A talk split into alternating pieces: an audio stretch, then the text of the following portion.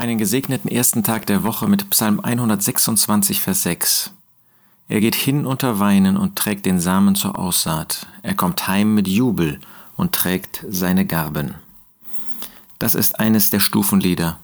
Wahrscheinlich ein Lied, was gesungen worden ist von dem Überrest, der zurückgekehrt ist aus der Gefangenschaft aus Babel und an die Stufen hochgegangen ist in Richtung Tempel und dort gesungen hat.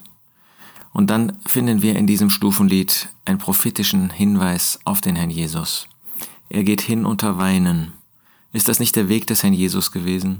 Wir denken gerade an diesem ersten Tag der Woche, an diese Hingabe. Wir denken an dieses Weinen.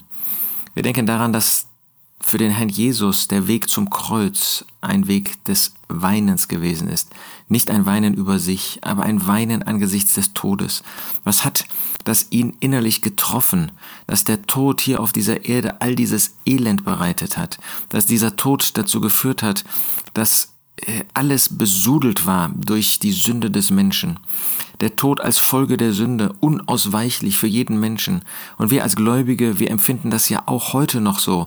Auch wir entrennen dem Tod nicht, dem leiblichen Tod, außer wenn der Herr Jesus heute wiederkommt und uns mit seiner machtvollen Intervention aus diesem Tod herausreißt.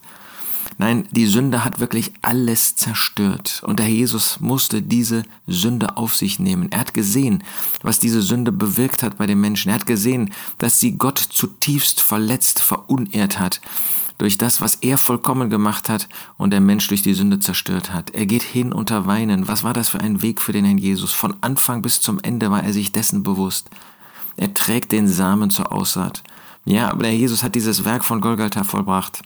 Er ist unter Weinen hingegangen, aber er hat Samen hervorgebracht, wunderbaren Samen. Wenn das Weizenkorn nicht in die Erde fällt und stirbt, bleibt es allein. Wenn es aber stirbt, bringt es viel Frucht. Was für ein Same. So kommt er heim mit Jubel.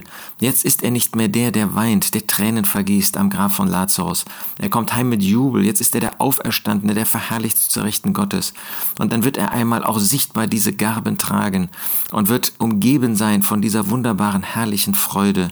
Schon jetzt hat er, weil er für die vor ihm liegende Freude das Kreuz erduldete, diese Freude in seinem Herzen und ist erfüllt davon, diesen Jubel angesichts des wunderbaren Ergebnisses, besonders dieses, dieser einen Versammlung, dieser einen Gemeinde, dieses einen Brotes, das beim Brotbrechen auch vor uns sein darf. Wie dürfen wir an den Herrn Jesus denken? Dürfen wir vor ihm niederfallen, ihn anbeten? Er geht hin unter Weinen und trägt den Samen zur Aussaat.